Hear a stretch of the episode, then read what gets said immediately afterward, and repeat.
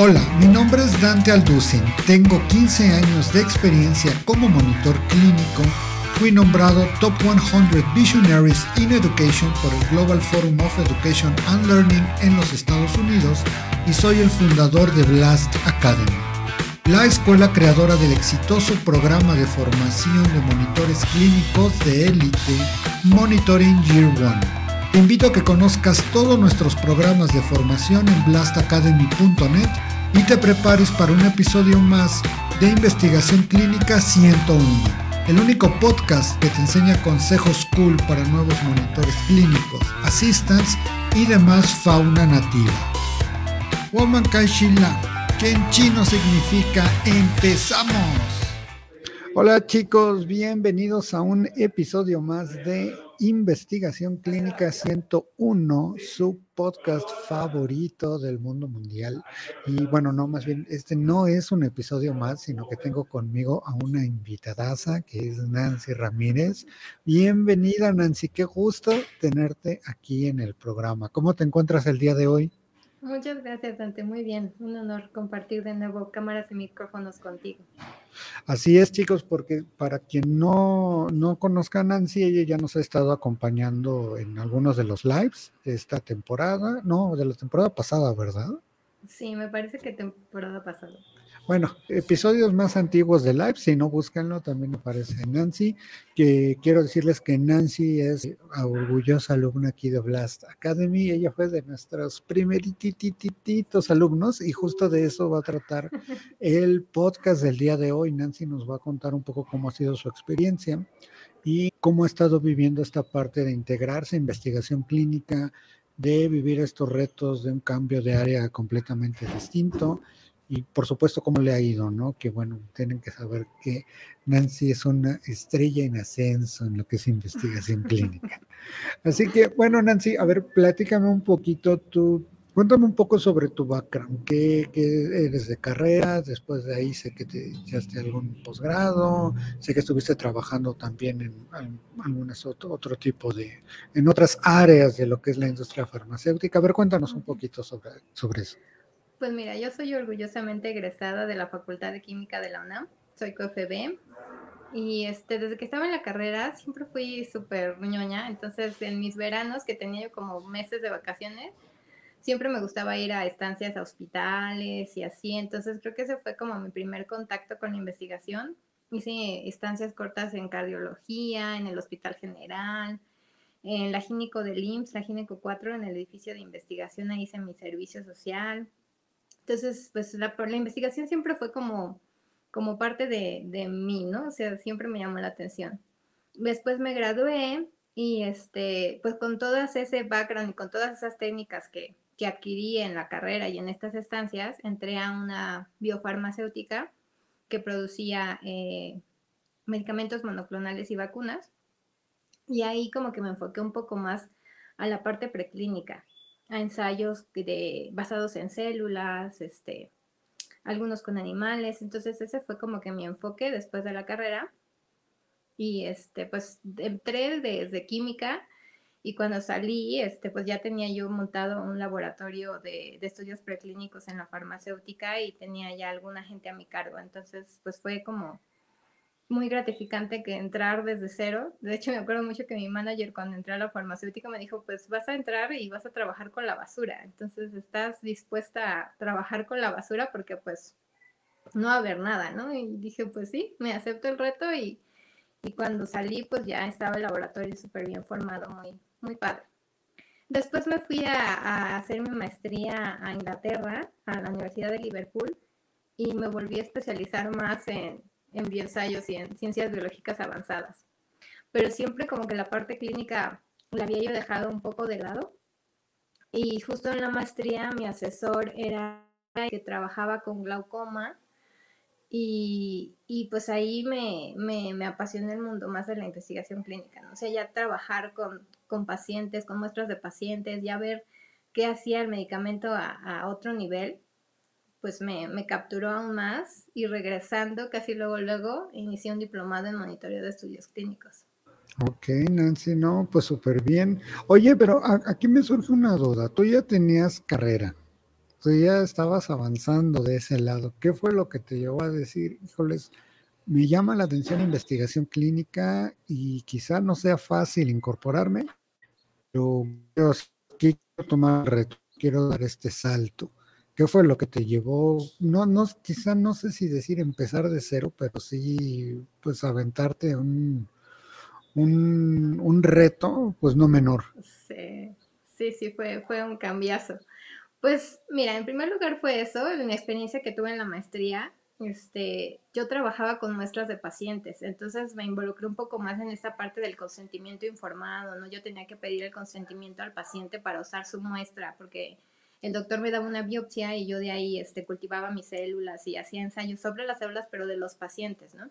Entonces, como ver esta parte que yo siempre vi como este, las muestras como pues no sé, o sea, las células están vivas, sí, las células con las que hacía yo estudios preclínicos estaban vivas, pero pues ver esa parte que, que eran de una persona, ¿no? O sea, esa parte como que me, me abrió un, un, campo diferente, ¿no? Verlo desde otra perspectiva.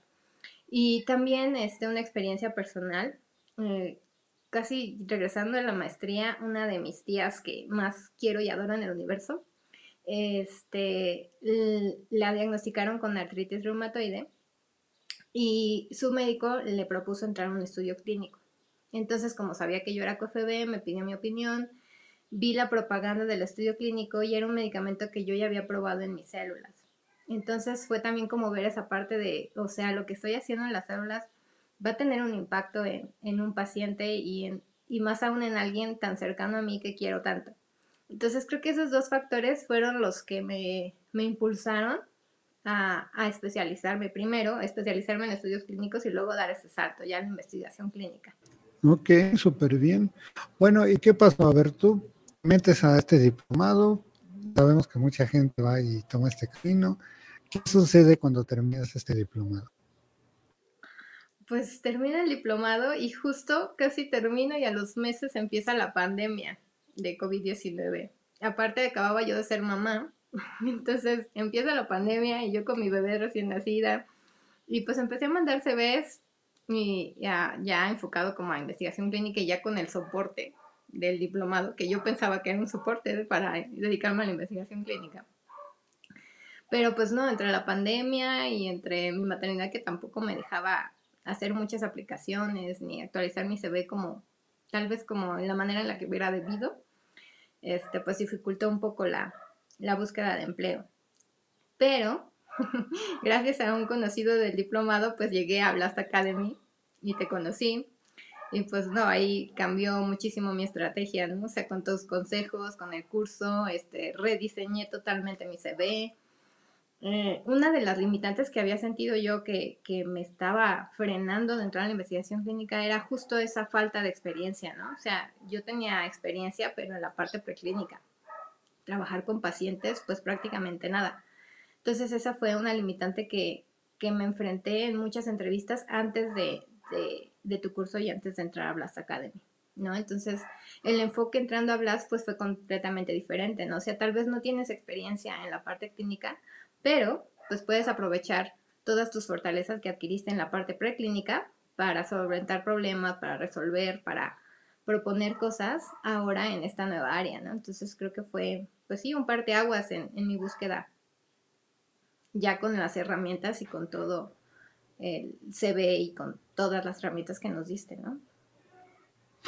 Pues, pues, sí, Nancy, de hecho, fíjense chicos que eh, justo, ¿no? De la primerita generación que, que, abrimos, los primeros alumnos que llegaron, llega Nancy, y a mí algo que me sorprendió cuando estabas al curso, que justo me oye, es que esto dice así, y lo apliqué así, y yo, ah, perfecto, ¿no? Entonces, de, de entre los chicos que entraron fue este de la que empezó a aplicar todo tal cual venía, todo tal cual, yo es que empezamos a trabajar también con las entrevistas que me decías, híjole, es que estudió tal posición y ya cuando vimos había gente que tenía experiencia, ¿no? Que estaba compitiendo ahí por esa posición y de no, nada, vamos a, seguir adelante y no echarse para atrás.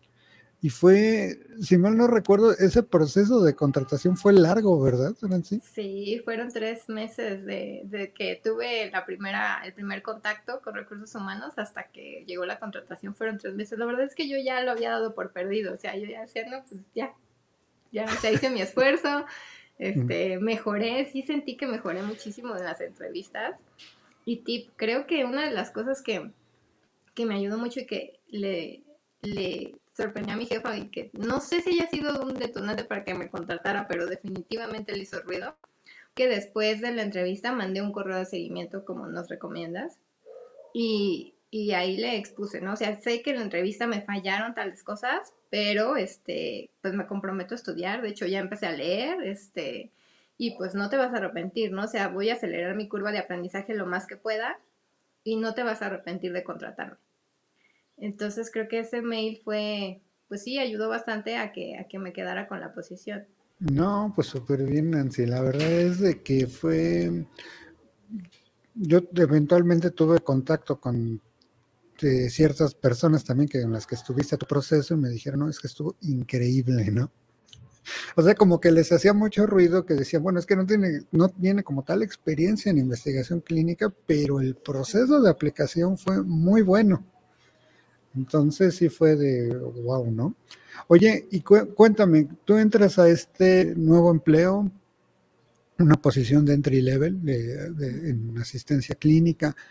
¿Qué, ¿Qué, te topas ahí? ¿Qué fue lo como el, cam, el mayor cambio respecto a toda la experiencia que tú ya tenías en preclínico? No, pues fue un cambio total, o sea, fueron 360 grados, ¿no? O sea, yo estaba acostumbrada a, hacer la parte más técnica, ¿no? Yo me vivía en el laboratorio, yo llegaba y llegaba directo a, al microscopio y a, pues sí, al laboratorio a meter las manos, ¿no? Y pues esa posición es muchísimo más administrativa, ¿no? Entonces ese fue como que mi primer, este, mi primer shock, ¿no? Que iba a ser, este, más de de hecho, es una posición de home office, ahorita sigo en home office, y pues es todo en línea, ¿no? Revisar papeles, este, actualizar traques, hacer reportes, pero todo es en línea, ¿no? Entonces yo no meto las manos técnicas para absolutamente nada, ¿no? Creo que ese fue el primer, el primer cambio que sentí muy, pues sí, bastante para mí, para lo que estaba acostumbrada. Eh, pero me agrada, o sea, a pesar de que a veces sí extraño un poco esa parte técnica y a veces, no sé, veo películas y digo, ay, mi laboratorio, extraño estar ahí, extraño ponerme mi bata todos los días, pero esa parte también me llena mucho, entonces, este, creo que, que son cosas, sí son lados opuestos de la moneda, pero cada uno tiene, tiene sus cosas y cada puesto me ha llenado de muchas satisfacciones. Entonces, no, por esa parte no extraño tanto esa, pero, pero sí, ese fue mi primer, mi primer shock. Y creo que también mi parte, esa parte que yo ya tenía como del background de la industria, de las buenas prácticas, de las buenas prácticas de documentación, de la parte regulatoria, me sirvió muchísimo para reducir este mi curva, ¿no? O sea, yo ya no entré de cero, ya sabía lo que era el ALCOA, ya sabía yo varios conceptos que me sirvieron para, para empaparme un poco más en el puesto más rápido. Ok, súper bien. Oye, ¿y cuál dirías tú que fue el principal reto en ese momento, en tus primeros meses cuando entraste a investigación clínica? Pues conocer toda la estructura de, de una CRO, cómo funciona, este, el ISF, ¿no? Yo en mi vida había visto una carpeta de, un estudio clínico, ¿no? Un Investigator Sci yo jamás en mi vida la había visto. La mencionaron en el diplomado así de, ah, sí, la carpeta y el ISF, pero, pero tenerla en mis manos y más aún yo tener que armarla, porque como asistente, pues yo tenía que armar la carpeta, ¿no? Entonces, todos los documentos que se necesitan para el estudio, las aprobaciones, todos los formatos que se llenan, pues esos son los que yo tenía que meter en las carpetas. Entonces, la primera, yo creo que mi mayor reto a los primeros meses fue armar mi primera carpeta. Eso sí, fue un desastre total. Yo creo que si veo ahorita la primera carpeta que mandé, me da vergüenza porque sí fue bastante complicado, no, no, no tener como ese, ese background de haber visto nunca en mi vida una, ¿no? No, no se preocupen, a todos nos pasa. Vieras también las primeras carpetas que armé yo como CTA, dices, bueno, pero también luego agarras práctica. Digo, yo creo que ahorita lo mueves todo electrónico, ¿no? No quiero ahondar mucho. También, también el COVID creo que ayudó mucho a eso, ya, ya estamos menos este reduciendo el papel, pero pues aún así muchos sitios aún tienen este estudios en papel y pues ni modo, ¿no? Tenemos que, que mandarlas en papel y sí, sí, es, es un desastre. Fíjate que... Pero como dices, con el tiempo, perdón, con el tiempo ya te acoplas y ahorita ya mando, ay, necesitamos tres carpetas, ah, sí, ya, las armas y los mandas súper rápido, perdón. Es que justo es agarrar práctica, es lo que te iba a decir al principio. A mí me tocó un papel, eventualmente fueron migrando a electrónico, ¿no? Pero eran, bueno, no. ¿Cuántos documentos te gusta que tenga una carpeta ya de un estudio avanzado? No. Así un número, Lazar, el que se te venga a la no sé, como 800, no sé. Ahora imagínate por 10, 15 sitios, ¿no? Entonces estar sacando copias, armando, poniéndolas, mandándolas. A mí, a mí me gustó mucho pues, ser CTA, fíjate que a mí me enseñó cosas o a pulir habilidades que ni siquiera sabía que eran habilidades. Y justamente a eso va mi siguiente pregunta, Nancy. ¿Qué, les dirías a los chicos que quieren entrar a una posición de entry level? ¿Qué habilidades consideras tú que tienen que tener para ser exitosos en esa posición? Hijo, yo creo que la primera es la comunicación, ¿no? Yo creo que sin comunicación, porque como CTA, pues eres soporte de todo equipo del estudio, ¿no? Entonces tienes contacto con CRAs, con data management, con la unidad de inicio, con regulatorio, con muchas personas. Entonces, creo que la claridad y la comunicación es un factor clave para que el estudio salga y para que tus entregables pues salgan en tiempo y forma. Entonces, la primera habilidad es la comunicación, que no tengan miedo de preguntar, o sea, si tienen una duda, si algo no les queda claro, si en el entrenamiento que les dieron no fue lo suficiente, pregunten, este, ya sea con su equipo, con CTAs que llevan más tiempo, eh, pregunten, siempre pregunten y comuniquen. Ok, súper bien. Oye, y también sé, digo, al menos en un principio, no sé ahorita, pero tú estabas trabajando muy de cerca con Estados Unidos, ¿no? ¿Cuál, cuál dirías tú que es como la, la, mayor diferencia cultural entre trabajar con gente de Estados Unidos y gente aquí, de aquí en México? Justo creo que es la forma de comunicar. Siento que como mexicanos nos le damos mucha vuelta a las cosas y en Estados Unidos y, en otras partes del mundo son como muy directos, ¿no? O sea, mm, nosotros sí de buenos días, espero que estés muy bien. Te escribo este correo para solicitarte no sé qué, ¿no? Y ellos son así de necesito tal documento, tu due date es tal fecha, ¿no? Necesito que actualices este reporte tienes hasta el viernes a la hora de salida, ¿no? Entonces son como que muy directos. Y la verdad es que en eso en parte facilita un poco el trabajo porque pues sabes lo que esperan de ti, ¿no? Sabes cuáles son las expectativas y no les das tantas vueltas y de, ay, por favor, te pido que me mandes el reporte, de ser posible, no, o sea, necesito el reporte tal día, tal fecha, punto, ¿no? Entonces creo que esa fue una de las cosas que, que diría yo que es la mayor diferencia entre ambas culturas. Y fíjate que estoy de acuerdo contigo, a mí me, se me facilitaba mucho con, con ese estilo de trabajo, ¿no? Es esto, esto, esto, esto, así y así, tal día. O sabes que no está esto, ¿qué hacemos? Propongo ABC, ¿no? Y rápido.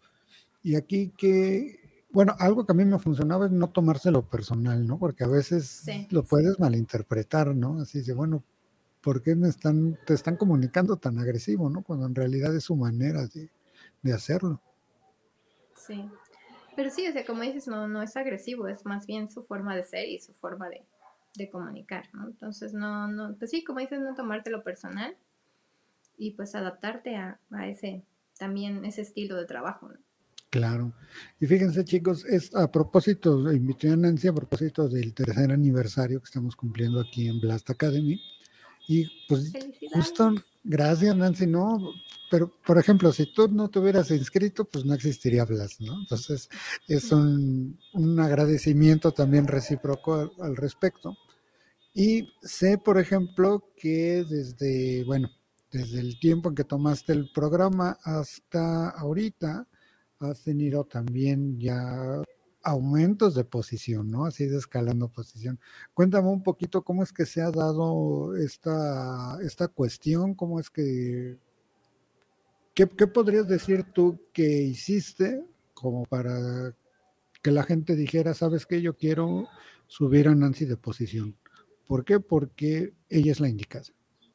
Pues creo que una de las cosas es primero conocer lo que haces, conocer tus procesos porque si conoces tus procesos, sabes exactamente qué hacer, en qué, cuándo escalarlo, a quién escalarlo. Entonces creo que el primer paso es empaparte de, de los SOPs y de lo que requiera tu empresa, ¿no? Porque pues cada una es diferente.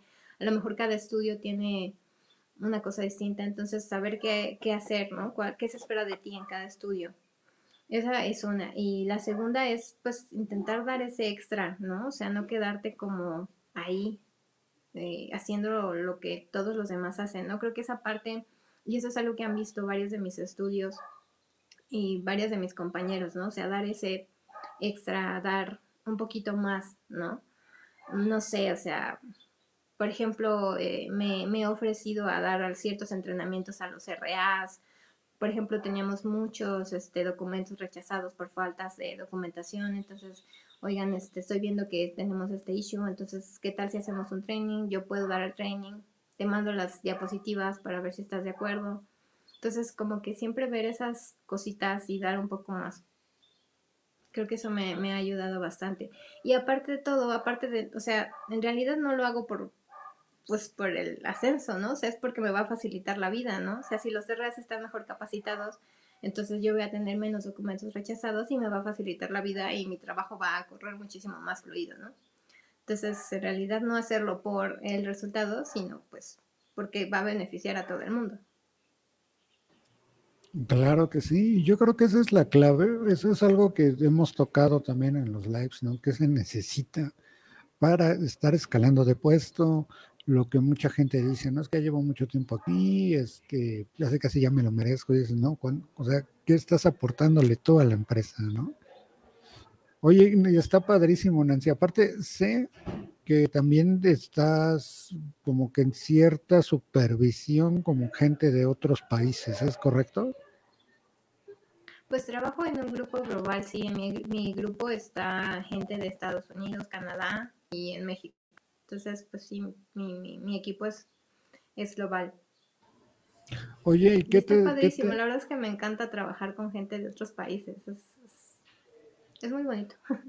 Ah, justo esa era mi siguiente pregunta, ¿no? ¿Qué, qué te dejaba trabajar con gente de, de, otros países, ¿no? Porque aparte es un, para mí era curioso hasta por la diferencia horaria, ¿no?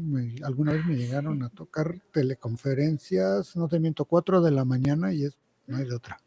¿Cómo crees? Sí. Sí. Sí, pero bueno, fueron las excepciones, ¿no? Habitualmente, pues siempre ves que siempre se coordina, ¿no? Ok, Nancy. Oye, ¿y qué, qué consejo ahora le darías? Vámonos un poquito más atrás. ¿Qué consejo le darías a alguien que apenas quiere entrar a investigación clínica? Pues que creo que es muy importante en investigación clínica y creo que también lo has tocado en otros lives, que las soft skills son fundamentales, ¿no? Entonces, tener el conocimiento técnico científico de la carrera ya no es suficiente, ¿no? O sea, sí tenemos que prepararnos en estas habilidades de comunicación, de negociación, de liderazgo. Muchas veces pensamos que eso es como para los altos mandos, ¿no? Así de ahí para los managers, directores, pero pues en realidad las aplicamos día a día y en realidad te facilitan muchísimo la vida, ¿no? Entonces creo que que sí formarse en estas soft skills que no están como que tan en las carreras y en las universidades es, es fundamental. Sí les recomendaría yo que tomaran algún curso de comunicación efectiva, liderazgo, que yo no tomé y tuve que aprender a la mala, ¿no? Ok, súper bien. Pues déjame decirte, Nancy, que la verdad me da mucho gusto ver cómo has estado haciendo carrera, cómo vas rapidísimo pues has llegado a lugares donde hay gente que pasan seis años y nada más no llegan. Entonces, este, pues nada, un privilegio justamente haberte tenido como alumna y que todavía que estás entrando a las dinámicas y todo, es pues para mí un honor que estés aquí en Blast Nancy, me da mucho, mucho gusto, la verdad.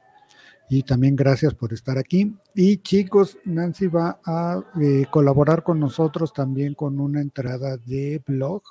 Les voy, va a salir este episodio, si lo están viendo el día del estreno, es el lunes. Entonces va a salir por ahí del miércoles para que este, estén al pendiente y si están viendo esto después del miércoles les van a les vamos a poner aquí el link también para que vayan al eh, a la entrada de blog que eh, Nancy está ayudándonos a escribir esta semana. Es mi primer blog, entonces las cositas, por favor, sean, apiádense de mí porque es el primero que escribo. No, pero... Con mucho cariño para, para los blastositos, para Blast Academy, pero... Está súper bien, Nancy. Mira, todos, todos, todos empezamos por algo. Yo lo leí, a mí me gustó mucho el, el artículo de blog, así que vayan y léanlo ahora sí que no, no me hagan caso, me hagan caso a Nancy, que está, ahora sí que es una estrella en pleno ascenso. Pues muchísimas gracias, Nancy, me dio mucho gusto tenerte aquí. Y si tú estás interesada y si lo aceptas, pues también puedes, eres bienvenida de regreso ya para que platiquemos sobre algunos temas bien específicos que, bueno, pues se nos podría ir el día y quizá la semana hablando de, de todo lo, lo que implica estas posiciones en investigación clínica. Claro, Dante, con gusto. Con gusto. Acepto tu siguiente invitación. Perfecto.